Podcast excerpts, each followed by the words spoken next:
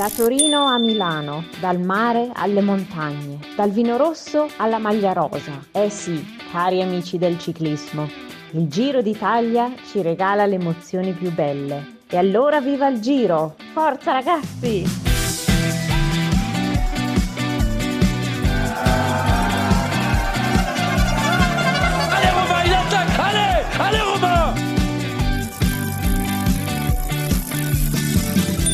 Der Radsport-Podcast. Viva Italia Woche 2, Woche 1. Ich weiß gar nicht, wie man es bezeichnen soll. Neun Etappen sind auf jeden Fall rum, aber der zweite Ruhetag ist schon in vollem Gange. Ungewohnt, trotzdem natürlich für uns die Möglichkeit, wieder uns zu melden mit einer neuen Folge WhatsApp. Mein Name ist Lukas Bergmann. Mir wie immer zugeschaltet meine beiden Kollegen Thomas Gerlich. Hallo. Und Jonas Bayer. Grüß dich. Hatten wir sonst nicht die Möglichkeit? Haben wir nur an Ruhetagen die Möglichkeit, uns äh, zu melden? ja, das macht natürlich Sinn. Möglichkeiten haben wir immer. Zeit ist immer die Frage.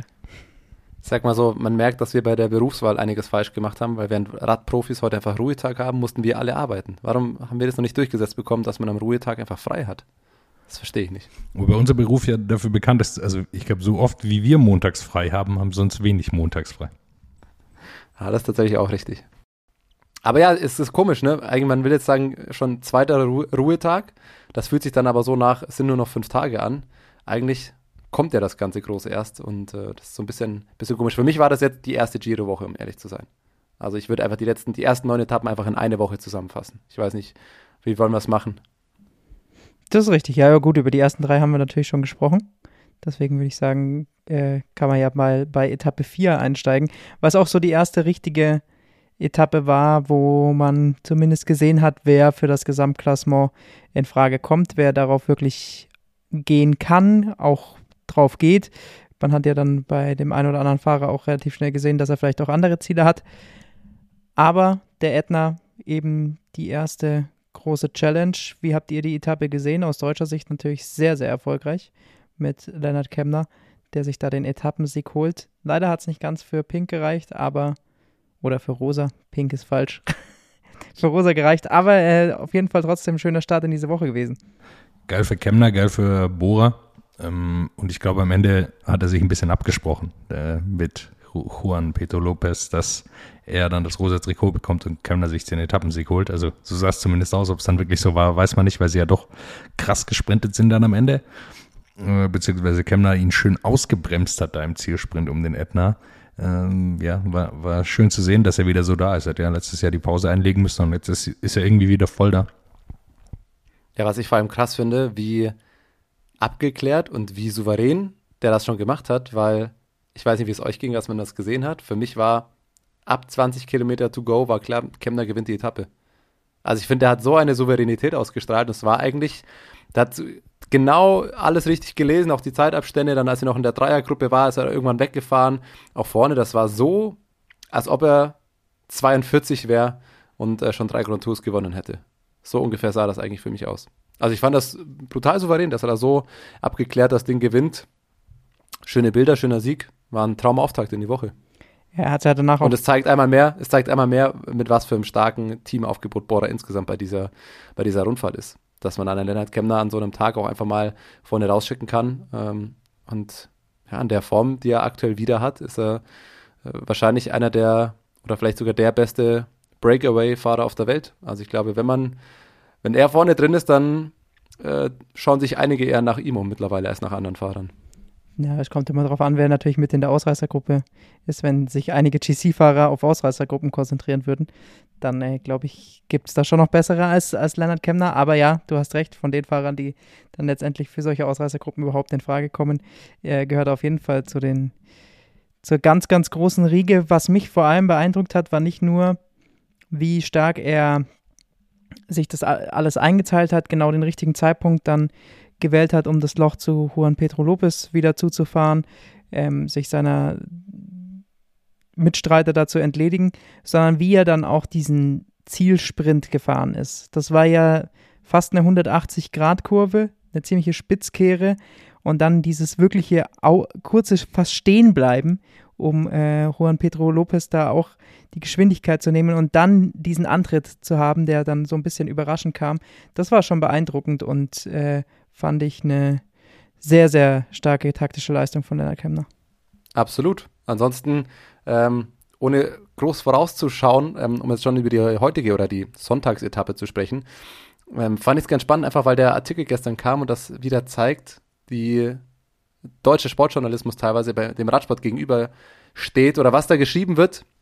Es ging heute auf Twitter zumindest ein bisschen rum, die FAZ Sport, äh, die gestern Nacht mit der Headlight kam, Kemner bei Bergankunft chancenlos. Das Bergtrikot hat er schon verloren. Jetzt ist auch der Traum von Rosa Trikot geplatzt.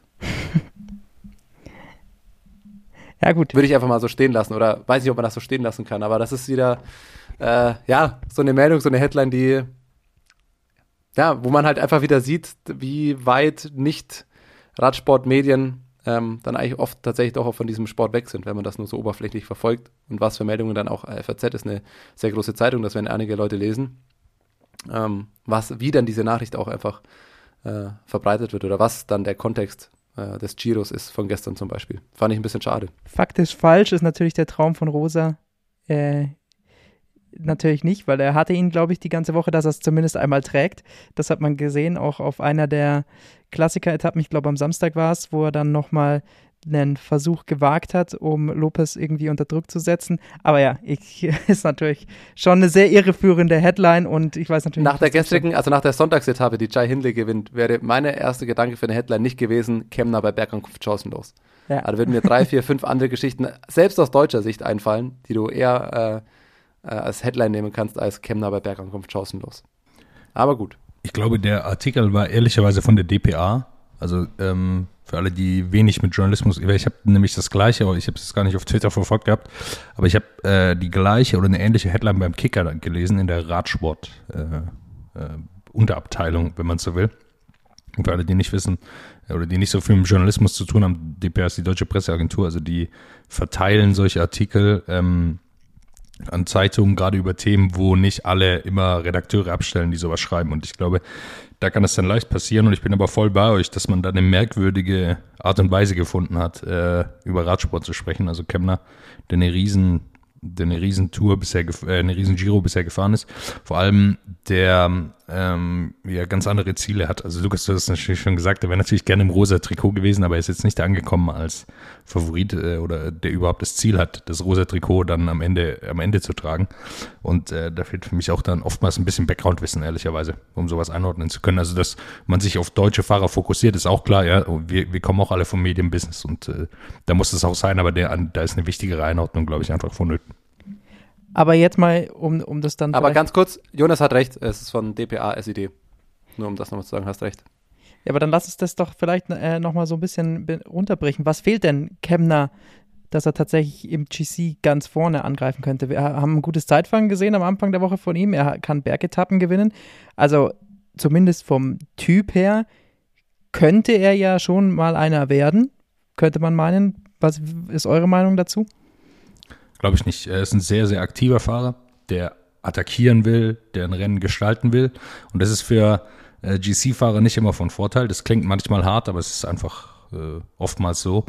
Zudem hat man jetzt auch nochmal gesehen, ähm, jetzt im Blockhaus, also an der Sonntagsetappe, dass ihm zu diesen ganz großen GC-Fahrern gerade am Berg einfach was fehlt. Und das kann er ausgleichen. Es macht ehrlicherweise auch uns viel mehr Spaß, ihn in äh, in Ausreißergruppen zu sehen, wie er um Etappensiege kämpft. Er hat immer wieder Lust, er, gibt ja nie auf. Äh, er hat attackiert, um einen Tag oder zwei Tage dieses rosa Trikot zu haben. Es macht ja unglaublichen Spaß und sollte er wirklich mal das Ziel haben, das zu versuchen. Sicherlich ist da ein Top-10-Ergebnis drin, aber ich glaube, nach ganz vorne fehlt ihm da einfach was, gerade bergauf. Ja, und ich äh, will diese Diskussion jetzt gar nicht zu weit aufmachen, weil ähm, klar kann man darüber spekulieren, kann das vielleicht mal in die Richtung gehen? Weiß man nicht, so ein Fahrer kann sich auch immer noch mal äh, irgendwo entwickeln. Aber gerade wenn man über einen Fahrer spricht, der sich äh, ja, letztes Jahr erst noch eine Auszeit genommen hat, ähm, auch aus mentalen Gründen und so weiter, ist das äh, vielleicht einfach nicht immer jedermanns äh, Sache oder auch nicht für jeden gemacht. Also ich will mir nicht, äh, kann es mir auch einfach nicht vorstellen, ähm, drei Wochen als Kapitän vor so einer Grand Tour zu fahren mit der Vorbereitung und allem, was dazugehört. Ähm, und für mich scheint Kemner die Fahrweise, die er jetzt auch wieder zeigt, immer genauso zu haben. Ne? Also sehr kämpferisch, sehr aktiv ähm, und ja, wenn das seine Rolle ist, der man sich wohlfühlt, ist er damit einer der besten Fahrer der Welt. Jetzt hat er eine, eine Tour de France-Etappe, jetzt hat er eine Giro d'Italia-Etappe gewonnen, ähm, hat ein sehr starkes Zeitfahren gezeigt. Also er ist in der, in der Weltspitze da absolut. Und ähm, wie Jonas schon gesagt hat, mir macht das so ehrlicherweise deutlich viel mehr Spaß. Ähm, so, so kannst du dir coole Rennen angucken. Die Etna-Etappe hat wieder so Bock gemacht. So wird es vielleicht ja nochmal eine Etappe geben, jetzt auch bei dem Giro, äh, wo er vorne wegfährt und äh, einfach offensiv und äh, aggressiv fährt. Das macht er auch zum Zuschauen auch sehr viel Spaß. Und werfen wir auf den Blick zum Beispiel auf Borke Mollema. Also ist ja ein ähnlicher Fahrertyp, der anfangs seine Karriere stark versucht hat. Ähm, ihr könnt mir widersprechen, wenn ihr es anders seht, aber ich will es erstmal so sagen, der es anfangs seiner Karriere lang versucht hat, auf Gesamtklassement zu fahren. Aber ich glaube, es ehrlicherweise kann das auch manchmal unbefriedigend sein, wenn man äh, wirklich alles reinlegt in so eine Vorbereitung und dann maximal um Platz 8, 9 oder 10 fährt. Ähm, so eine Rolle, die jetzt vielleicht auch Guillaume Martin hat, der vielleicht erfolgreicher sein könnte, ja, wenn er auf Etappenjagd gehen würde, wie es jetzt ein Bauke Moll macht, der auch immer äh, Spaß macht, dann in solchen Grand damit zu fahren.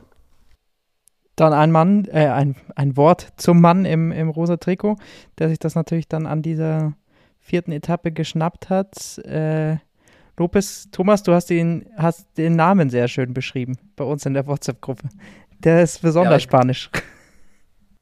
Ja, also ich glaube, das ist so, dass das, also sag mir ein Klischee, wie würde ein Spanier heißen, dann äh, würde das ungefähr per Zufallsgenerator rauskommen. Juan Pedro López Pérez. Das ist so Hans Walter Stefan Müller äh, in, in, Deutsch so ungefähr. Das finde ich einfach hervorragend. Also es, er heißt ganz genau so wie man sich einen, einen spanischen Fahrer vorstellt. Das ist, ein, ist so der spanischste Name einfach, den ich, den ich je gehört habe. Gefällt mir sehr gut. Jonas, dir ist vor allem aufgefallen, dass er nicht nur das rosa Trikot sich geholt hat, sondern damit auch eine ganz neue Position auf einmal im Peloton einnimmt. Er hat irgendwie so eine Attitüde, also ich habe das jetzt selber nur, man hat es nur mitbekommen, er hat wohl eine Flasche nach Sam Omen geworfen, dem Fahrer von Jumbo, hat sich danach auch entschuldigt darüber, aber das schließt wohl auch an eine Attitüde an, die er im Peloton jetzt mit sich rumträgt, also als sei er hier der große neue äh, Herrscher, also man kennt es natürlich von den, von den ganz großen, erfolgreichen Fahrern, Chris Froome und so weiter, äh, die sich da, die natürlich eine gewisse ähm, äh, Macht haben in so einem, in so einem Peloton. Auch Toni Martin, wir uns an die Tour de France, ja, die auch so ein Peloton mal anhalten können. Aber er ist jetzt erstmal keiner eigentlich, der das machen sollte. Aber er, er macht's wohl und pfeift Leute zurück. Er wirft jetzt auch noch Flaschen. Er hat sich zwar entschuldigt, aber das ist schon äh, lustig. Gut, er wird jetzt das Trikot auch noch weitere Tage tragen, weil die nächsten Tage sehe ich nicht, dass ihn jemand abjagen kann. Heißblüter, würde ich sagen, oder? Mit dem Namen ist man einfach klassisch Heißblüter. Ja, muss ja ein bisschen aufpassen. Ist ein sehr junger Mann auch noch, mit 24 zumindest, hätte man vor zehn Jahren das noch behauptet, ist im Radsport noch, noch jung, äh, also kann noch ums weiße Trikot auch mitfahren. Ist das letzte Mal äh, oder ist das erste Mal so richtig aufgefallen, glaube ich, äh, bei der Vuelta im, im vergangenen Jahr, da war er dann schon 13. glaube ich im GC, jetzt muss ich nochmal nachschauen. Ja, 13.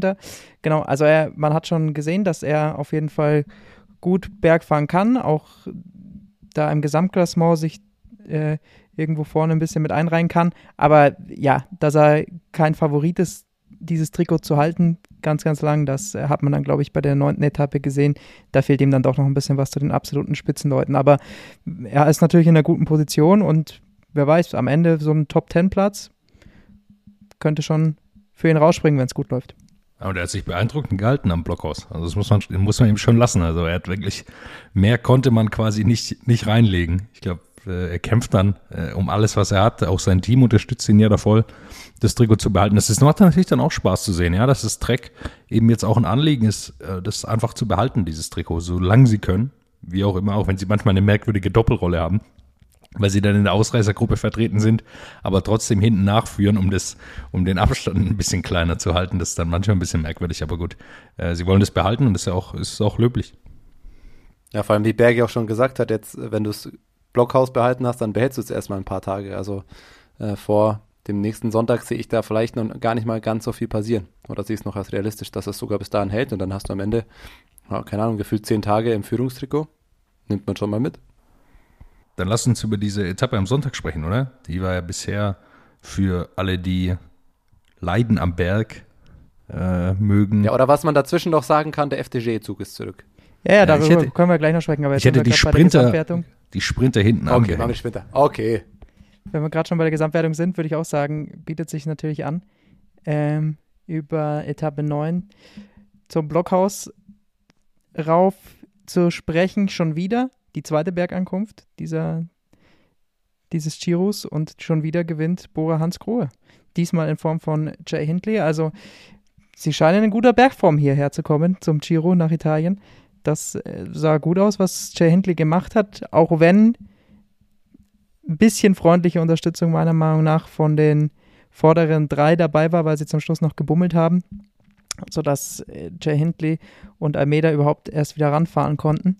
Und dann gewinnt Jay Hindley halt den, den Sprint, aber ähm, vorne waren Mikkel Lander, äh, Carapaz und Badet eigentlich die, die am stärksten aussahen lange an diesem Schlussanstieg und äh, kamen dann am Schlusskilometer so ein bisschen in, ins Bummeln. Äh, meine Lieblingsszene war dabei, dass Carapaz noch die Zeit hatte, sich erstmal das Trikot noch zuzumachen, bevor man sich dann entschieden hat, okay, jetzt sprinten wir hier noch um den Sieg. Landa hat mehrfach die Brille auf und abgesetzt. Also die hatten irgendwie noch Kraft für so ein paar Nebensächlichkeiten da zu erledigen in den letzten drei, vier Kilometern.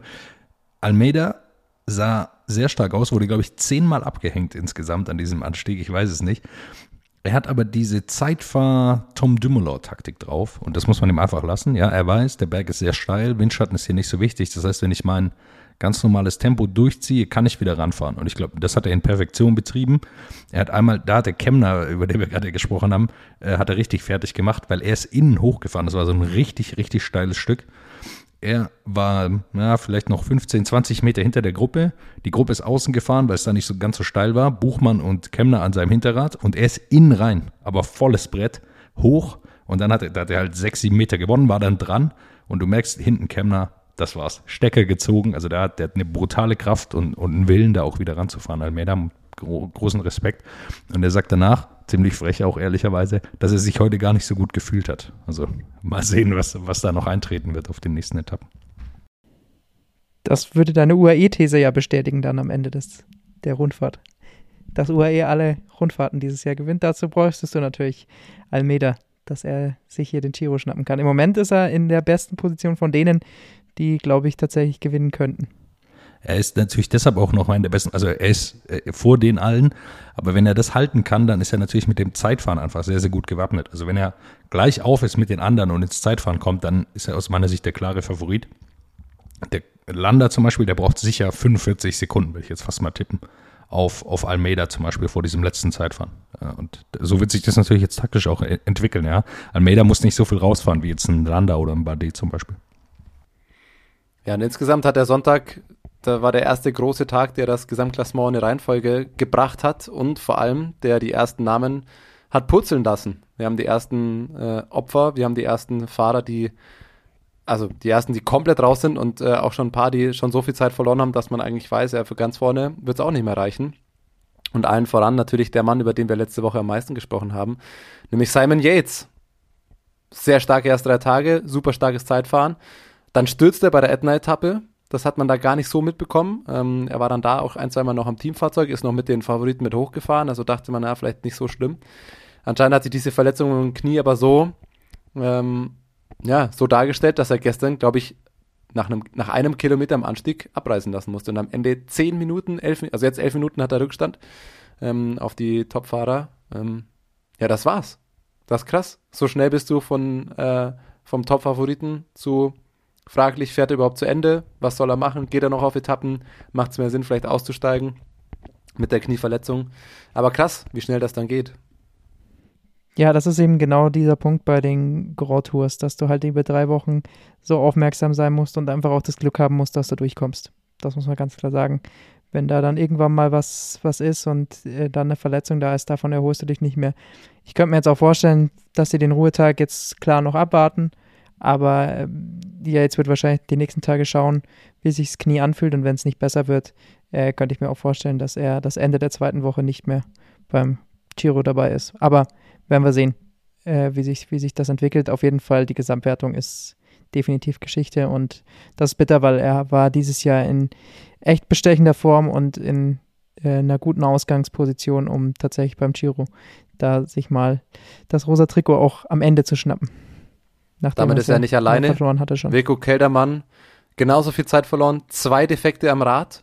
Ähm, nach dem ersten kam er sogar nochmal zurück wohl. Dann hat das aber schon so viel Kraft gekostet, dass er, er hatte ja nochmal den zweiten und er meinte dann schon im Interview auch danach, dass er eigentlich zu Beginn des Anstiegs schon komplett leer war. Ähm, bei einem Defekt ist ihm die Speiche tatsächlich gebrochen. Er hat das äh, angeführt mit als Grund ähm, für die Scheibenbremsen. Weil er meinte, es war in den, in den Abfahrten so steil, dass die Scheibenbremsen so heiß geworden sind und dass so viel Druck dann auf das Rad gibt, dass er glaubt, dass deswegen die Speiche gebrochen ist. Ähm, ist natürlich krass, bitte aber natürlich, egal was passiert ist, zweimal defekt auf so einer vorentscheidenden Etappe. Und äh, ja, da kann die Form noch so gut oder schlecht sein. Damit bist du einfach raus. Auch er elf Minuten gefressen. Wird jetzt im besten Fall noch ein sehr guter Helfer für die Kollegen von Borde, die da noch mitfahren. Ähm, aber auch bei ihm krass. Ciccone, auch jetzt schon neun Minuten hinten dran. Ähm, ja, Wout Pools, äh, im Endeffekt raus Yukathi, der hat, der ist einer von den Kandidaten. Ja gut, der ist jetzt nur drei Minuten verloren hat, aber im Endeffekt äh, auf so einer Etappe drei Minuten, da brauchst du nach ganz vorne auch nicht mehr schauen. Also krass, was der Tag gestern insgesamt einfach schon für, für Erkenntnisse und für ja, Namen, die man von der GC-Liste eigentlich streichen kann, gebracht hat. Richie Port hat sich selber oder Ineos hat ihn selber von der Liste gestrichen. Ich weiß nicht, ob das die cleverste Taktik war. Ich weiß nicht, wie es ihr eingeschätzt habt. Sehr lange von vorne gefahren, sehr hartes Tempo vorgelegt, hinten sehr viele Fahrer rausgefahren, aber äh, dann auch selber so viel Körner gelassen, dass er ja vier Minuten am Ende kassiert hat. Ist im Grunde auch raus um, um die Entscheidung und Ineos hat sich ähm, aus meiner Sicht so ein bisschen um eine Doppelspitze gebracht für die, für die nächsten Wochen. Ich weiß nicht, wie es ihr einschätzt. Das stimmt. Aber dadurch bleibt Carapaz, wenn ihm nichts passiert, für mich nach wie vor der Top-Favorit, weil er einfach äh, der ganz klare Kapitän mit dem stärksten Team im Hintergrund ist. Wenn man dann nämlich noch so Leute wie Richie Port hat, die für einen fahren, zu Castrovejo, Sivakov und so weiter, ist, denke ich, schon klar, dass man einfach ganz klar alles auf Carapaz auslegt. Definitiv. Also ich sehe auch da jetzt gar nicht so das Riesenproblem, weil wenn Carapaz ja gut, er muss natürlich durchkommen. Das ist natürlich wieder der Punkt. Wenn ihm was passiert, dann äh, haben sie sich hier um die Chance gebracht. Aber ähm, ich glaube, dass das so eindeutig ist, dass Carapaz der stärkste am, am Berg ist von Ineos, dass da wenig Zweifel davor waren und dementsprechend ähm, werden sie es jetzt auch, auch so auf ihn auslegen. Dieses Doppelspitzensystem, was man früher von Ineos kennt, haben wir ja jetzt eh schon länger nicht mehr von ihnen gesehen. Also von dem her, sie sind ja in den letzten Jahren eigentlich immer mehr dazu dann hintendiert, dass eine klare Spitze da war und man dementsprechend für die gefahren ist. Ja, ich ich, ich fand es trotzdem unnötig, muss ich sagen. Also für mich gab es jetzt keinen Grund, äh, Richie Porter schon so rauszuschießen im Grunde aus dem Gesamtklassement. Also selbst wenn Carapaz besser ist, hätte man ja trotzdem sagen können, ja gut, dann schauen wir jetzt mal, ja, dann wie es kommt. Äh, wir behalten ihn irgendwie hier äh, dabei, schauen, wie weit er vielleicht kommt. Ja. Ich weiß nicht, ob sie andere Informationen haben, wie auch immer. Ich fand es einfach ein bisschen unnötig oder ein bisschen verfrüht für sowas, äh, weil warum ihn nicht da dabei behalten? Ja, er hat, er hat noch gezeigt, wie gut er in Form ist und, und da kann man ihn dann auch dabei behalten. Ich hatte das Gefühl, dass Ineos gestern einfach was vorhatte. Also ich ja, und hat es nicht so gut funktioniert. übernommen hatten. Genau, das kann tatsächlich sein. Also ich, für mich hat das gestern auch den Eindruck gemacht, okay, sie gehen all in. Was heißt all in? Aber sie gehen schon sehr stark in die Richtung, Carapaz gewinnt die Etappe und am besten auch mit Vorsprung, ähm, um da was rauszuholen. Das hat halt am Ende nicht geklappt. Also es kann schon sein, dass das das Ziel war und sagt, okay, Port, der fährt sich jetzt noch so aus dem Leben, dass einfach alle hinten abreißen und dass äh, Carapaz dann einfach noch der frischeste ist. Das ist halt nicht eingetreten wollte ich gerade sagen, du hattest ja die Renntaktik dann dadurch auch vorgegeben, dass eben schon einige hinten rausgefallen waren. Also wenn du einen Simon Yates auf jeden Fall auf der Etappe schon komplett rausnehmen kannst, ähm, als möglichen Sieger oder so, dann hältst du natürlich das Tempo hoch. Genauso ein Wilco Kelderman, der dann nicht mehr rankam. Also das, die Rennsituation war schon so, dass Ineos auf jeden Fall einen Grund hatte, das Tempo hochzuhalten und dann natürlich auch selber noch da zu probieren, ähm, ganz vorne sich den Etappensieg zu holen und vielleicht schon den ein oder anderen Konkurrenten mehr noch abzuhängen, äh, der dann noch mit dabei war. Und im Endeffekt hat man es ja gesehen, wenn Carapaz durchgezogen hätte, ähm, wäre er zumindest nur mit, mit Landa und Bardet, glaube ich, ins Ziel gekommen und hätte da auf jeden Fall schon mal die beste Ausgangsposition der GC-Favoriten gehabt. Hätte er mal besser machen sollen, dann ist es als Richie Port würde ich mich beschweren. Aber das sei dahingestellt. Ein Satz noch. Ähm, zu der Rentnerfraktion, die eine sehr gute Rolle gespielt hat bei dieser, bei dieser Etappe. Also auf einmal schaut man ganz verdutzt. Wer ist der von Movistar? Ivan Sosa etwa? Nein, natürlich nicht. Ist der 42-jährige Alejandro Valverde. Dann sieht man von Astana Vincenzo Nibali. Der Hai ist wieder da. Am Etna sah er noch nicht so gut aus. Jetzt ist er wieder zurück und noch verwunderlicher aus meiner Sicht. Ähm, das Intermarché Vonti ist inzwischen ein Running Gag, aber sie bringen immer einen vorne rein. Domenico Pozzovivo ist zurück, glaube ich inzwischen auch 40 oder was. Äh, ist auch noch vorne mitgefahren, ohne, ohne mit der Wimper zu zucken. Am Ende ein bisschen was verloren, aber der sah auch super stark aus. Er ist erst 39, Jonas. Ah, Entschuldigung. Entschuldigung. Ja, aber es sind drei Fahrer in der gestrigen Top 9, die 37 oder älter sind. Das ist schon geil. Also wie lange sich die alten Männer da äh, gestern gehalten haben, fand ich stark. War schon, war schon irgendwie auch ein witziger Trend. Und was natürlich auch sehr, sehr schön ist, ist, wenn man jetzt das Gesamtklassement sieht, also von Joao Almeida bis Mikel Landa auf Platz 7, also von 2 bis 7, das sind was? Äh, 17 Sekunden ungefähr. Ja, 17 Sekunden äh, Zeitabstand. Das heißt, man wünscht sich ja genauso. Jetzt, jetzt kommen hier noch ein paar ruhigere Tage, aber dann sind die so nah beieinander und alle, alle müssen was versuchen, gerade die, die schlecht im Gesamtklassement sind. Also das ist eine ganz fantastische Ausgangslage. Vor allem, ich, mir ist das aufgefallen, vergleich das mit dem Giro letztes Jahr. Da war ja eigentlich ab der ersten ernstzunehmenden Etappe war irgendwann klar, alles klar, Bernal ist mit Abstand der Beste und äh, wenn da nichts passiert, wird er das auch einfach gewinnen. Selbst wenn er auch noch einen halb, halb schlechten Tag in der dritten Woche hatte. Dieses Jahr ist es tatsächlich für mich auch so, wie du sagst, ähm, du führst es an bis, bis Landa, ja. Ich finde, man kann das schon auch noch weitergehen, vielleicht sogar die ganze Top 10 bis Peo Bilbao oder auch Timon Ahrensmann auf Platz 12, egal was da passiert vielleicht.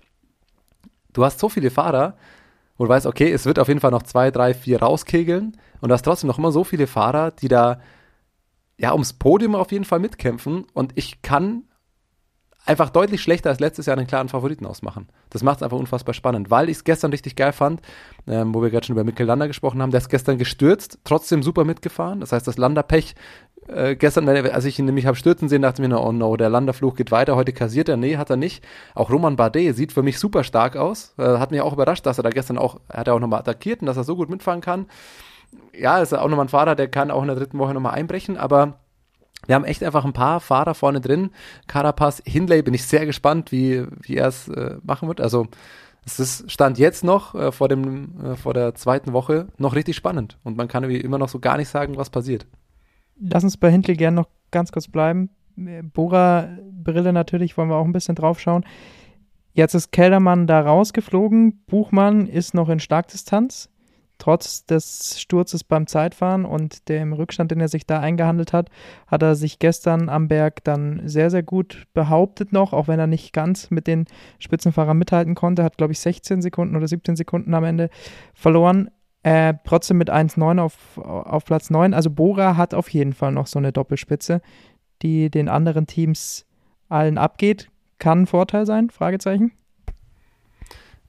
Absolut ich bin sehr gespannt, wie sie es jetzt eben taktisch angehen, weil ich glaube, der Sonntag hat schon ein bisschen was durcheinander gewürfelt, weil Keldermann normalerweise schon der 1A von den drei Kapitänen gewesen wäre. Warum haben sie ihm keinen Helfer zur Seite gestellt? Das frage ich mich. Ich glaube haben eben, sie, glaube ich. Ja, ich glaube eben, es ist auch, es ist auch so gewesen. Also er hat dann zwar gesagt, klar war er kaputt, als er zurückgekommen ist, aber er hätte nicht elf Minuten verloren, bin ich mir ziemlich sicher, wenn er eh nicht schon eine Schwäche gehabt hätte. Also ich bin mir ziemlich sicher, dass er auch mal gefunkt hätte, äh, wenn, wenn er sich sehr, sehr gut gefühlt hätte, weil sonst wären es nicht elf Minuten geworden. Muss man realistisch sagen, an dem Berg ist Windschatten nicht so wichtig. Also ich glaube schon, dass er auch einen, wahrscheinlich einen sehr, sehr schlechten Tag hatte. Ja, ich glaube aber, war nicht sogar Zwiehoff oder irgendwer war, glaube ich, sogar noch äh, beim ersten auf jeden Fall noch bei ihm. Na gut, am Endeffekt, so wie die Situation ist, jetzt ist, muss man, muss man klar sagen, jetzt hast du eigentlich mit ähm, Hindley und Buchmann als 1-Big-Kapitän noch die, die zweifache Lösung. Und wenn Keldermann ähm, nicht komplett einbricht, hast du halt einfach noch einen sehr starken Helfer für, für ihn. Und jetzt kann Border kann das super ausspielen. Wenn Buchmann durchkommt und da hoffentlich nichts passiert, äh, ist er so, wie er aktuell fährt und wie man ihm ja nachsagt oder wie es immer heißt, dass er in der dritten Woche eigentlich nochmal zulegen kann oder vor allem nicht so stark abreißen lässt, ist er ein Top-10-Kandidat in jedem Fall. Ähm, insofern ist das für Border eine, eine ganz super Ausgangslage aktuell. Ich glaube, sie sind gut drauf. Plus, äh, was dazu kommt, ich glaube, wer Keldermann hätte der jetzt die Etappe gewonnen, wäre ein absoluter Top-Favorit geworden. Bei Hindley und Buchmann sind sie, glaube ich, auch die Konkurrenten äh, noch nicht so ganz sicher, wie weit kann das tragen. Das heißt, sie kommen da auch gar nicht in so eine Favoritenrolle rein auf einmal, ähm, die, sie, die sie sonst inne hätten, glaube ich, mit Keldermann, der einfach nochmal ein deutlich stärkerer Zeitfahrer ist. Das muss man schon sagen.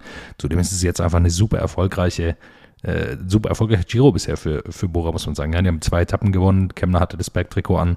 Ähm, das ist super, äh, wie sie aktuell fahren und, und jetzt kann es weitertragen, äh, die, diese ganze Truppe. Ja. Zu verlieren haben sie nicht mehr viel. Dann schauen wir eben noch auf die Sprinter. Wir haben schon angesprochen, Etappe 5 und 6 waren die beiden Etappen, die für die Sprinter prädestiniert waren. Und letztendlich hat es Cavendish zwar probiert, hat es aber nicht geschafft, Arno Demar zu schlagen, der sich da zwei Siege in Folge holt. Einmal in Messina bei Etappe 5 und einmal in Scalea bei Etappe 6. Der FTC-Sprintzug, wie man ihn vor zwei Jahren kannte. Ich glaube, damals war es auch beim Giro, wenn mich nicht alles täuscht, oder war es die Vuelta? Ich glaube, es war beim Giro. Ist auf jeden Fall wieder zurück. Der war, sah ja vor zwei Jahren extrem stark aus. Letztes Jahr haben wir uns immer gefragt, wo ist diese Stärke auf einmal hin? Und dieses Jahr liefern sie Arno Demar wieder auf dem Tablett vorne ab und er muss es nur noch vollenden. Das ist beeindruckend, was FTG bei diesem Giro bisher zeigt. Vor allem Etappe 6 war beeindruckend. Also Etappe 5 war die Etappe, äh, wir werden nachher, kann man jetzt schon mal verraten, mit Felix Gall noch sprechen. Der wird auch noch mal drüber erzählen, über diese Etappe mit dem Berg äh, in der ersten, im ersten Drittel des Rennens. Und da wurden Cavendish und Caleb Ewan schon abgehängt. Äh, Arne Dumas kam dann zurück ins Hauptfeld und haben diesen dann quasi gar nicht mitgesprintet. Aber die nächste Etappe drauf, das war im Grunde eine richtige Bummel-Etappe. Und da haben sie einfach nochmal gezeigt, was in ihnen steckt und auch was in Arno Dumas steckt, ja, wie stark er ist was er, was er kann. Und es scheint tatsächlich so, es klingt immer wie eine Plattitüde, wenn die Sprinter, wenn da einmal wieder ein Sieg kommt, was das, glaube ich, freisetzen kann bei den Jungs. Und, und jetzt sieht man es bei Arno Demar, wie er da rauskommt. Er hat auch ein bisschen Glück gehabt. In Etappe, in Etappe 5 findet Gaviria oder kann nicht in den richtigen Gang schalten, was natürlich im Sprint gar nicht so optimal ist, wenn du den höchsten Gang nicht mehr, äh, nicht mehr reinbekommst. Da getreten, als wäre er äh, irgendwo in einem ganz niedrigen Bereich fahren müssen. Also sah relativ merkwürdig aus im Sprint, aber freut mich für Arnaud Demar. Ich mag ihn ja eigentlich immer ganz gern für zwar hart, aber äh, grinst immer freundlich, wenn er gewinnt.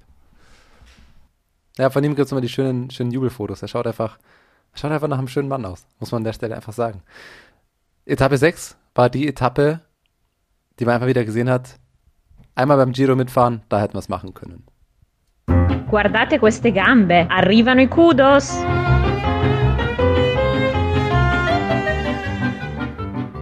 Mathieu van der Poel schreibt, Giro Stage 6, maybe the easiest race I've ever done.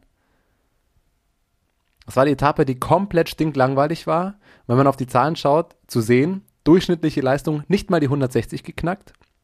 Gehen wir mal auf Normalized, gewichtete Leistung 209 Watt für 5 Stunden, okay, am witzigsten vor allem, Etappe 7 danach, da schreibt er nur Giro Stage 7, not easy. Und jetzt äh, schauen wir mal vom Vortag die 5 Stunden mit äh, 209 ähm, Watt gewichtet. Am nächsten Tag waren es dann 334. Jetzt muss man keine Ahnung von Watt haben und was das bedeutet, aber einfach mal in Relation von 209 auf 334 was das relativ für ein Unterschied ist. Da sieht man mal, ja, es ist vielleicht gar nicht so schlecht, ab und zu mal so eine langweilige Flachetappe drin zu haben, die dann einfach doch nur aktive Regeneration ist. Wenn am nächsten Tag so ein Feuerwerk rauskommen kann, dann nehme ich eine so eine langweilige Etappe doch ganz gerne sogar auch mit. Wahnsinn. Er ist ja jetzt zum, zum Sprinter wieder geworden, nachdem äh, sein, sein eigentlicher Sprinter ausgestiegen ist. Und vielleicht sollte er sich da ein bisschen mehr darauf konzentrieren, als auf Twittern über zu wenig Wattwerte, die er treten muss, weil eins muss man sagen, Van der Poel in einem Massensprint das funktioniert hinten und vorne nicht. Weder als Anfahrer noch als Sprinter. Also er hat einmal ja den Anfahrer gemacht, haben wir letzte Woche drüber gesprochen, hat überhaupt nicht funktioniert. Und in einem Massensprint, da ist es genauso furchtbar. Er, er kriegt es einfach nicht, glaube ich, nicht richtig hin mit dem Positionieren oder wie auch immer, hat nicht genug Geduld. Also das sieht nicht, nicht gut aus. Ja gut, aber die Thunderpool äh, die kommen dann ja jetzt diese Woche vielleicht so. Der eine oder andere klassische Etappe, äh, wo er sich dann noch holen kann. Und vielleicht, wenn er es wirklich durchfährt, dann hat er nächste Woche vielleicht schon ein bisschen weniger Leute um sich herum. Ich glaube nämlich, äh, beim nächsten Ruhetag werden wir den einen oder anderen Sprinter dann schon verabschieden. Davon würde ich mal stark ausgehen. Es gab ja schon eine so eine Klassiker-Etappe, die hat aber unser guter alter Bekannter hier im Podcast, Thomas de Gent, gewonnen. Der alte Mann kann es noch. Ich glaube, so oder so ähnlich hat er es getwittert. Ähm, hat da richtig Bock gehabt. Und da war Van der Poel auch äh, vorne mit in der Attacke, äh, gemeinsam mit Binyam Girmay, der auch wieder sehr, sehr gut aussah. Aber der gar nicht so viel Lust hatte, die Führung mitzumachen mit Mathieu van der Poel, sondern lieber im Hinterrad hing und sich gedacht hat, ja, entweder komme ich mit dir in den Sprint oder nicht. Ähm, also erstmal lass uns über, wenn wir, bevor wir gleich über Thomas de Gent sprechen, lass uns über Gemei äh, sprechen. Hatte ihr auch das Gefühl, dass er sich zu wenig vertraut hat, seinen eigenen Fähigkeiten, wie stark er wirklich ist? Schweigen im Raum. Ich erkläre kurz meine Ich habe die Etappe nicht gesehen, ich bin ganz ehrlich. Ja, okay. Also es sah so aus, ähm, dass er, äh, ja, die Nachführarbeit, also vorne war die Gruppe raus, unter, unter anderem mit Thomas de Gent und äh, Van der Poel und Gemay äh, saßen dahinter Und Gemei hat ungefähr jede zweite Führung ausgelassen ähm, und hat sich nur ans Hinterrad von Van der Poel geklemmt. Und für mich sah es ein bisschen so aus, als wäre ihm vom Auto gesagt worden, ja, ja, lass, er fährt dich schon hin und dann kannst du auch den Sprint gewinnen. Aber ich würde behaupten, wenn es jetzt zum Sprint kommt, eins gegen eins, wäre ich mir gar nicht sicher, auch selbst wenn beide topfit sind, ähm, ob äh, Van der Poel da immer gewinnt, weil Gemeis ist schon sehr, sehr schnell in diesen Sprints. Also ich, ich glaube, da hätte er sich mehr zutrauen können und mehr Führungsarbeit leisten. Kann er, aber rein vom Standing, wie gesagt, ohne es gesehen zu haben, kann man dann schon auch sagen, na gut, da ist Mathieu van der Poel und ein Gemei, da kann auch Van der Poel von sich selbst wissen, alles klar, ich werde vielleicht das ein oder andere Mal mehr fahren müssen, weil ähm, halt schon dann nur auf oder hauptsächlich auf ihn geschaut wird. Er wurde dafür auch ein bisschen ähm, kritisiert von, von seinen Kollegen natürlich, dass er da die Führungsarbeit nicht geleistet hat. Ähm, wurde auch natürlich in der internationalen Presse jetzt, so wie er fährt, immer wieder mit Van der Poel und Van Aert verglichen. Das hat er dann gleich mal abgeschmettert, hat gesagt, ja klar, es ist eine Ehre, wenn er da zu denen äh, irgendwie in einen Vergleich gezogen wird, aber äh, man muss sagen, er ist sein, sein, eigener Fahrer, hat seinen eigenen Stil, auch wenn sie sich da ein bisschen ähnlich sind. Und ich glaube, wenn du dann natürlich hinter Van der Poel oder mit Van der Poel zusammen fährst, ist es dann, glaube ich, schon nochmal eine andere äh, Sache in so einem Rennen, wenn du das versuchst taktisch anzugehen. Klar, er, er hat sicherlich drauf im Sprint, ihn, ihn da zu schlagen. Das hat man bei den Sprintetappen gesehen. Er kann ja auch bei diesen absoluten ähm, Sp Sprint-Clashes gegen Demar, gegen Gaviria, gegen Cavendish oder sowas, fährt er ja trotzdem unter die Top 5. Wenn er manchmal noch eine bessere Position hätte, sieht er manchmal sogar noch so aus, als könnte er äh, noch mehr rausholen. Aber wenn du mit Van der Poel unterwegs bist, dann hast du schon auch Respekt. Und deswegen verstehe ich das schon, dass du dich versuchst, da in eine taktisch andere Lage zu bringen, weil diese Etappen, diese Etappe, die er da mit Van der Poel zusammengefahren ist, war ja auch einfach sehr, sehr hart davor, so, so Klassiker ähnlich, und das haben wir ja während der Klassiker-Saison schon oft gesagt, da kommt es manchmal am Ende auch gar nicht darauf an, wer letztendlich der Schnellere im Schnurrsprint ist, sondern wer dann einfach noch die besten Beine hat. Und dass das Van der Poel über so eine lange Zeit dann sehr, sehr gut ausspielen kann, oft taktisch, das hat er oft genug gezeigt, von dem her ähm, kann ich das verstehen, dass er dafür kritisiert wird, dass äh, er das vielleicht auch hätte anders machen können, aber ähm, ich kann auch seine Position sehr, sehr gut nachvollziehen. Sehe ich auch so. Ich, ich will ihn auch ehrlicherweise gar nicht so hart also dafür kritisieren, dass er das so macht, sondern ich glaube nur, er kann sich da selbst mehr, mehr zutrauen. Also ich glaube, das ist eher so mein Standpunkt. Also ich glaube, er, er unterschätzt sich selbst noch ein bisschen in dem, was er kann. Sicherlich auch, das kommt jetzt alles mit der Zeit. Das kam jetzt ja auch ehrlicherweise sehr, sehr schnell, was er jetzt alles gewonnen hat und dass er so unglaublich gut fährt. Äh, und es wird sicherlich mit der Zeit kommen. Und es ist ehrlicherweise einfach eine Freude, ihm zuzuschauen, wie er Rad fährt, weil es doch immer Spaß macht. Dann kann man sich auch mal ein bisschen drüber aufregen, wie er manchmal fährt oder so. Aber äh, wenn man ihn sieht, wie er Rad fährt und wie er Lust hat darauf, Etappen zu gewinnen, ist einfach, äh, einfach spektakulär gut. Dann kommen wir zum Entertainer. Nummer eins, meiner Meinung nach, in dieser Giro-Woche, die ja fürs Gesamtklassement, klar, diese zwei Etappen hatte. Auch die Klassiker-Etappen waren sicherlich spannend, aber trotzdem am meisten entertaint mich natürlich wieder Thomas de Gent mit seinem Twitter-Game. Es ist nicht nur, dass er sich da als alten Mann selber nicht äh, ganz ernst nimmt manchmal. Also diesen Siegerpost hat er ja nicht, nicht nur geschrieben, ja, viele haben es mir nicht mehr zugetraut ich selber mir auch nicht. Deswegen sich hat er auch wieder überzeugen müssen, dass er es kann und er kann es noch. Sondern äh, auch das, was er natürlich mit seinem Bruder macht in der virtuellen Geschwister-Gesamtwertung, äh, die sie gegeneinander austragen. Sehr, sehr lustig auch immer, ähm, sagt er auch immer wieder in den Interviews. Also er weiß schon sehr, sehr gut mit den Medien umzugehen und man hat lange vergessen, was für ein guter Fahrer er ist. Ähm, aber an solchen Tagen wie dieser Etappe hat er es dann eben wieder, wieder eingezeigt. Und Jonas, er ist gerade in einem Vertragsjahr. Was würdest du sagen? Wird er weiterhin für, für Lotto fahren oder schlägt irgendjemand anders zu?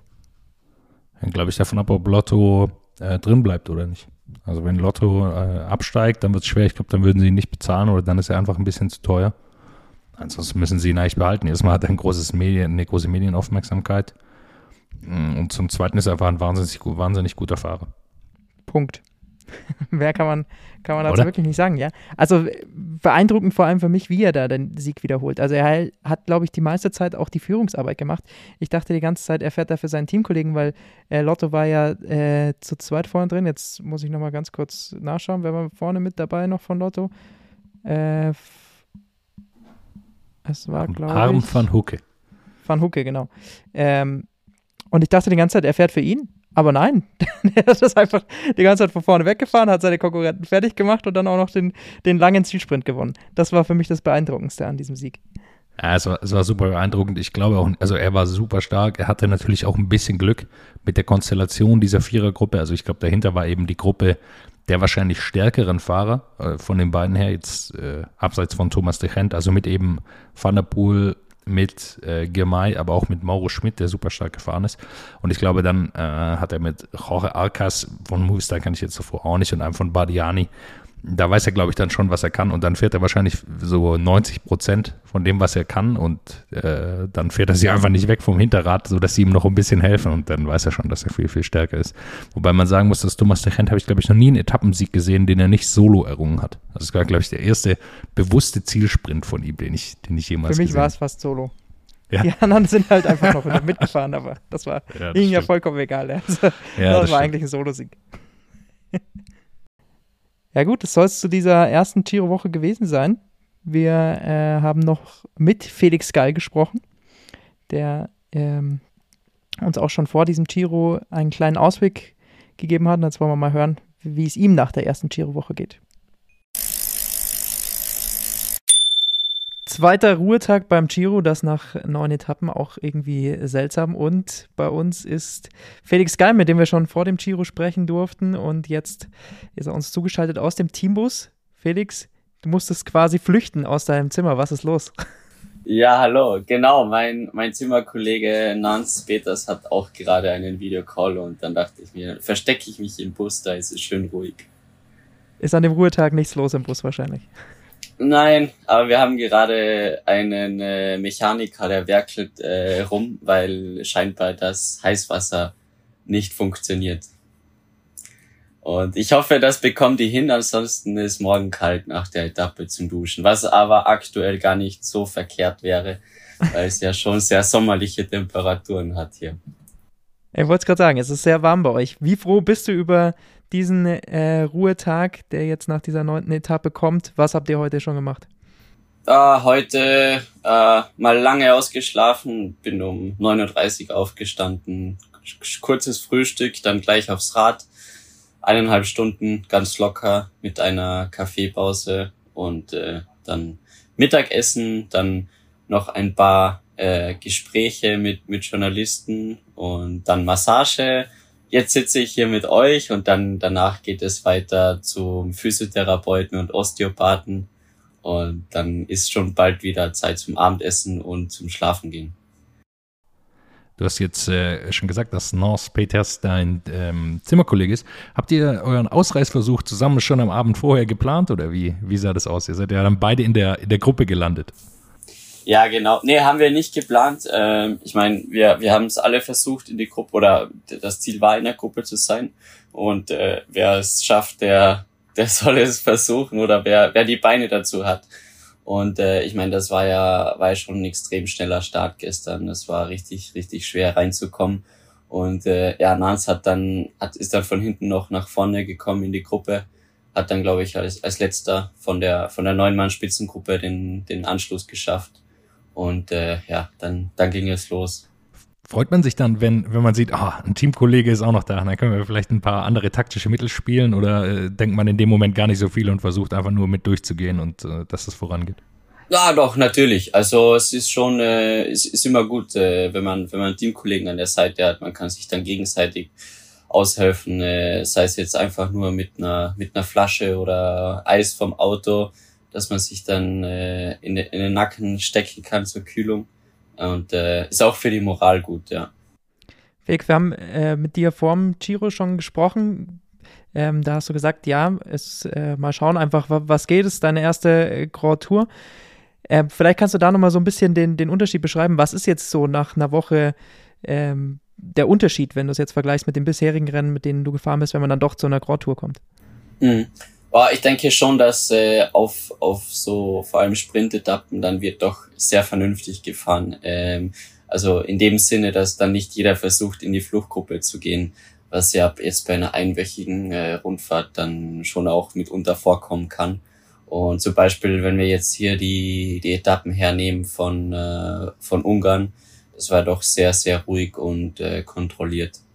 Und äh, dann wiederum, äh, wenn eine Chance, wenn man eine Chance sieht, dann ist es natürlich umso härter in die Gruppe zu kommen. Ähm, also gestern zum Beispiel, auch vorgestern auf der Neapel-Etappe, dann ist äh, Start und äh, Vollgas. Ja, da hat man es gesehen, gerade nach Neapel, da hat selbst Mathieu van der Poel musste in 20 Kilometer Solo hinlegen, der wollte sich das auch nicht antun, also dieses ganze Gespringe, also es ging ja wirklich Richtung Neapel bei Kilometer null los, also quasi die Fahne wurde geschwungen, habe ich auch noch nicht gesehen, dass ein ja, das, Start war. ja, da haben wir auch uns alle irgendwo auf den Kopf gegriffen, als wir das dann äh, bemerkt haben, was da vor sich geht. Und das hat auch richtig wehgetan. Wir sind da drei Kilometer hingerollt, stehen geblieben und dann äh, losgesprintet. Und ich glaube, der ein oder andere kennt das, wenn man äh, zum Beispiel an der Ampel steht und dann schnell losfahren muss. Das ist nicht sehr schön. Die Laktatdusche ja. hat jeder schon mal erlebt, ja. Genau. Wir haben das einmal gesehen bei der Tour de France, da haben sie es versucht, bei irgendeiner Bergetappe mal. Da haben sie so ein, äh, sogar so, äh, wie bei der Formel 1, so Startposition ah, ja. aufgemalt. Aber da mhm. ging es komplett schief, weil da hat einfach jeder gewartet, bis alles wieder normal war. Aber da hat es äh, richtig funktioniert. Ähm, wie hat sich dann angefühlt? Also du bist ja in die Gruppe gekommen, wie hat sich dann angefühlt? Also war es dann tatsächlich so hart für dich, Temperaturen so hoch? Äh, hast du dich trotzdem noch so gefühlt, dass du gedacht hast, ja, äh, richtig hier in, in, in der Gruppe zu sein? Ja, ich muss sagen, gestern, es war okay von, von den Temperaturen. Ähm, ich hatte eher auf der, also vor zwei Tagen ähm, auf Etappe 7, da, da hatte ich äh, ziemliche Probleme mit der Hitze. Gestern war es irgendwo in Ordnung und äh, wir hatten auch immer Eis im Auto zur Kühlung und ähm, ja kalte Getränke und man irgendwo kann man sich dann schon ein bisschen darauf einstellen.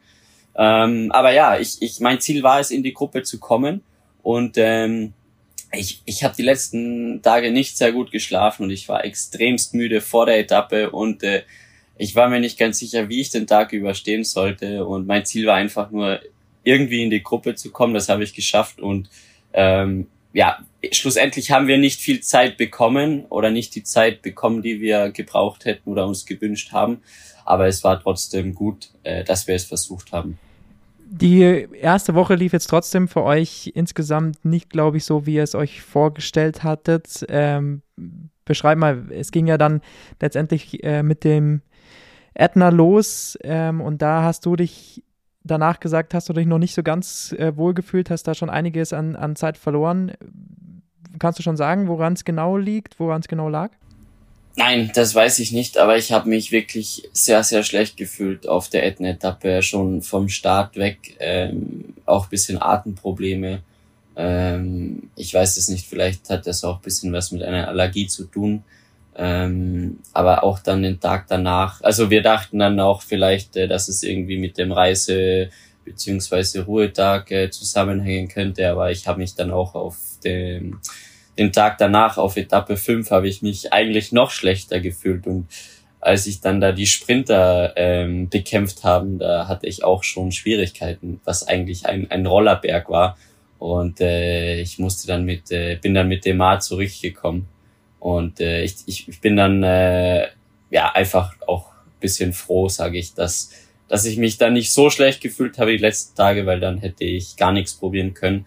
Und äh, von dem her, glaube ich, äh, ist mein Level jetzt wieder ganz in Ordnung. Warum ich mich so schlecht gefühlt habe ähm, bei den ja, wichtigen Etappen auch, äh, weiß ich jetzt nicht. Das heißt aber, euer Plan ist jetzt ein anderer, als er vor dem Giro war? Ja, ich meine, Gesamtwertung war es war ja von vornherein, wir wussten ja nicht genau, was, was passiert. Ähm, wir wollten es mal probieren ähm, oder einfach schauen, ob es möglich ist und ob es Sinn macht das, äh, die Frage ist jetzt beantwortet. Das macht jetzt mal keinen Sinn mehr. Und ähm, ja, jetzt, jetzt gehen wir alle auf, äh, auf Etappenjagd.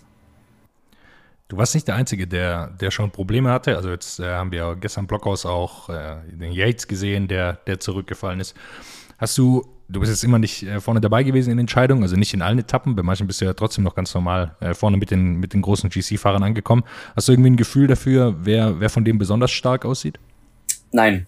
Ähm, ich glaube, da habt ihr im Fernsehen mehr, mehr mitbekommen als ich. ähm, kann ich leider nichts dazu sagen. Nein. Also ich glaube, also zumindest jetzt abgesehen von der Etappe gestern, ich meine, schlussendlich waren die Abstände ja dann auch wieder nicht so groß, ist ja wieder auch zusammengelaufen vorne. Aber ich glaube, grundsätzlich ist schon noch bisschen so äh, Zurückhaltung angesagt. Ja, es ist ja jetzt äh, hauptsächlich dieser Giro auch mal wieder auf die letzte Woche des Spektakels ausgelegt. Das, glaube ich, hat man schon von vornherein gesehen und das äh, wird sich, glaube ich, auch letztendlich dann so bewahrheiten. Die nächste Woche, wenn wir da mal so ein bisschen drauf blicken, startet erstmal ein bisschen, bisschen ruhiger. Hast du dir schon irgendwelche Etappen angeschaut, wenn ihr sagt, dass ihr auf jeden Fall in die Fluchtgruppen wieder gehen wollt? Gibt es da schon irgendwelche, die ihr euch, euch angeschaut habt? Genau. Richtung Ende der Woche wahrscheinlich. Ganz genau, aber ich muss zugeben, ich hab's, äh, ich habe nur mal, ich habe nur mal grob drüber geschaut über die über die Etappen. Die nächsten zwei Tage sind uninteressant und dann äh, zum Ende der Woche hin wird es wieder interessanter, ganz genau. Aber das äh, müssen wir uns noch genauer anschauen, wo und wann äh, wir es versuchen wollen. Das heißt, du willst nicht machen wie Diego Rosa, der jetzt in der Blockhaus-Etappe äh, in der Spitzengruppe war und auch auf der Flachetappe ganz alleine vorne die, die Fahne der Ausreißer hochgehalten. Aber das, äh, soweit ich gehört habe, war nicht ganz so geplant. Er wollte eigentlich nur die, die Bergpunkte sich abholen und dann ist aber, da wollte er sich zurückfallen lassen und das Feld ist dann aber auch so langsam gefahren. Also er, er musste dann quasi weiterfahren. Es blieb ihm nichts anderes übrig. unmöglich ins Peloton zurückzukommen. Das hört man auch selten von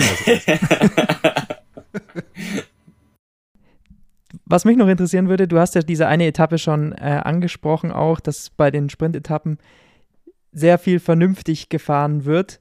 Äh, es gab diese eine Etappe, die an einem Sprint dann auch geendet hat, wo keiner eigentlich so richtig in die Ausreißergruppe wollte, wo es keiner so richtig probiert hat, wo er wirklich sehr, sehr lange unterwegs war. Was macht man auf so einer, so einer Bummel-Etappe? Ja, das war schon wirklich, also ich glaube, du meinst da, was war das, Etappe sechs, oder? Müsste das gewesen sein. Fünf oder sechs, äh, glaube ich, ja. Ja, und das war schon, wie, also ich war sehr froh darüber, dass es so langsam war, weil ich mich, wie gesagt, die Tage davor nicht so gut gefühlt habe, aber es war dann schon wirklich zäh und äh, also mental. Ähm, irgendwann gehen dann auch einige Gesprächsthemen aus. Man versucht dann halt äh, ja, mit den Leuten, mit denen man kennt, äh, bisschen zu reden, aber ja, nach, nach ein paar Stunden und wenn dann irgendwann kommt das Schild, man fährt gefühlt schon ein paar Stunden und dann kommt das Schild 150 Kilometer noch bis ins Ziel. Weil es war halt von Anfang an einfach äh, ja sehr langsam und äh, aber ja schlussendlich äh, braucht es das auch in der Grand Tour, weil jeden Tag Vollgas äh, geht auch nicht. Aber wer ist dann da so dein, dein Best Buddy, den du dann suchst im, im Feld, mit dem man sich gut unterhalten kann? Boah, ist da die Nummer meine, 1 Anlaufstation? Ich, ich, ich fahre dann immer ein paar, paar Leute von Bora, dann auch noch äh, natürlich von DSM und äh, generell deutschsprachige Fahrer, würde ich sagen. Und wer bringt die besten Gags, wenn es dann darum geht, das rumzubringen? Uh, Gags fällt mir jetzt keiner ein. Also ja, wir sprechen über alles Mögliche. Oder, oder eben auf so einer Etappe dann, äh, ja, auch. Ich hatte das Gefühl, es war jeder dann irgendwie in so einer Lethargie schon, dass man irgendwie auch gar keine große Energie mehr hatte dann, um, um irgendwelche, um irgendwie äh, zu plaudern, weil man halt schon äh, zwei Stunden lang gesprochen hat. Und irgendwann waren die Themen dann zu Ende. Jetzt erste Grand Tour für dich. Wie, wie fällt dein erstes Fazit aus? Ähm, ja, vielleicht nicht ganz so ähm, bisher nicht ganz so wie erhofft ähm, das, das Zwischenfazit, aber grundsätzlich ähm, ja finde ich es jetzt auch nicht so schlimm, dass ich dass ich jetzt da ähm, so viel Zeit verloren habe und die die Gesamtwertung äh, ja dass, dass ich das jetzt aufgeben muss, äh, weil, weil es dann mental auch einfacher ist, ähm, mich auf einzelne Etappen zu konzentrieren und wiederum dann bei anderen Etappen Energie zu sparen. Und vor allem ähm, ja, kann ich dann auch wirklich mit freiem Kopf Rennen fahren und Risiko nehmen und äh, muss nicht irgendwie aufpassen oder Angst haben, dass ich dann äh, Zeit verliere, weil ich äh, davor attackiert habe. Und ähm, also ja, grundsätzlich ist schon die Stimmung vor allem äh, mega gut. Also schon in Ungarn, das, das fand ich schon wirklich cool, wie viele Leute da am Straßenrand waren und auch natürlich auch hier in Italien oder vor allem ähm, speziell jetzt äh, die letzten Tage in Neapel. Das war schon äh, sehr cool. Das kann ich mir vorstellen. Dann äh, wünschen wir dir natürlich ganz viel Erfolg, dass vielleicht noch das ein oder andere Ding in der Ausreißergruppe gelingt für euch alle. Äh, mit frisch gestärktem Kaffee am Ruhetag äh, kann sich das ja vielleicht dann doch nochmal drehen. Danke sehr. Danke, danke.